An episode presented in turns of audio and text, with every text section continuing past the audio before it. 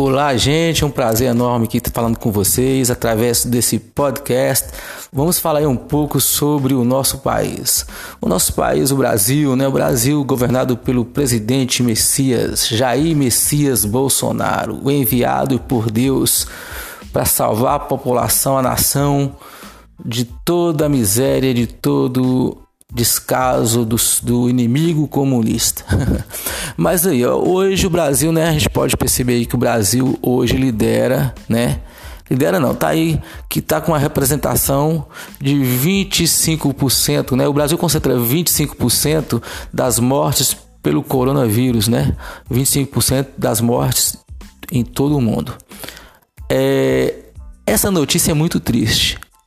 Como a gente sabe, o Brasil é um país que não tem, em sua maioria, de exportação produtos industrializados, um país que sempre exporta commodities, o aço, a soja, o milho, a proteína animal e como um país é uma das maiores potências econômicas da América Latina, né?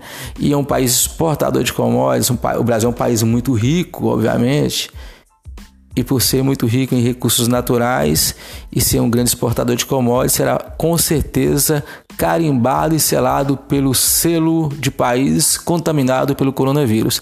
Ao meu ver, obviamente, os países que é, importam nossos produtos, né, nossas, nossos produtos de commodities, não irão estar é, tá muito satisfeitos de estar tá comprando a nossa, a nosso, nossos produtos.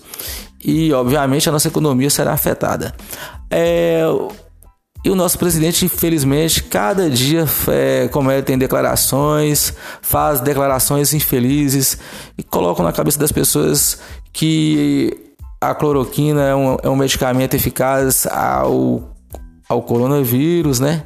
É, também cometem atitudes, ao meu ver, totalmente é, não são, que não são dignas de um chefe de Estado, um presidente da República sempre fora da liturgia que um chefe de Estado deve seguir, causando assim constrangimento ao nosso, ao nosso país e mostrando às comunidades internacionais que o Brasil, infelizmente, está comandado por uma pessoa que tem problemas e, contudo, indicam transtornos de sociopatia, né?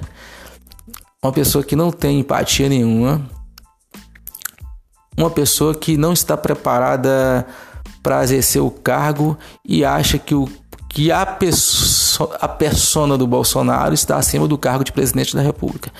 É, é triste, gente. Sinceramente, a gente percebe que o Brasil está, está caminhando em passos largos para o declínio, né?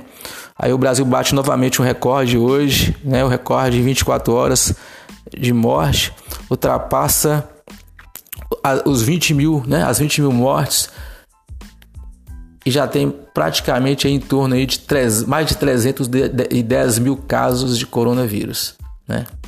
O que a gente tem que fazer, gente, infelizmente, é a única solução, segundo a, a comunidade internacional, OMS, Organização Mundial da, da Saúde, é isolamento, infelizmente. Nós temos que nos precaver, usar máscara, né? lavar as mãos, usar o álcool gel, procurar nos cuidar e cuidar das pessoas que estão ao nosso lado, porque essa, essa, esse vírus não é uma gripezinha como o nosso presidente, né? O nosso digníssimo presidente fala. Esse vírus é algo muito sério e está matando muitas pessoas. E o que nós temos que fazer nesse momento é torcer para que tudo dê certo, né? Para que os, os países que são mais sérios com relação a investimentos de pesquisa científica, como por exemplo os Estados Unidos e a China, e os países europeus, os países da União Europeia que estão investindo na, na, nas pesquisas, busquem o mais rápido possível a vacina contra esse vírus e, e, e possa fazer com que a nossa população, a população mundial, consiga novamente entrar em, em normalidade, porque ao meu ver, existirá um mundo antes e um mundo depois. O coronavírus com certeza afetará a economia mundial e até os a forma de trabalhar das, das empresas terão que mudar por causa das questões né, da, da questão da, do isolamento. Esse isolamento trouxe novas alternativas, obviamente, para o mercado e, e, o mercado, assim como vários setores de economia, teve que adaptar a esse isolamento, fazendo com que as tecnologias artificiais, os, os aplicativos fossem né, mais é, utilizados para redução de, dos impactos econômicos. É o que eu acho.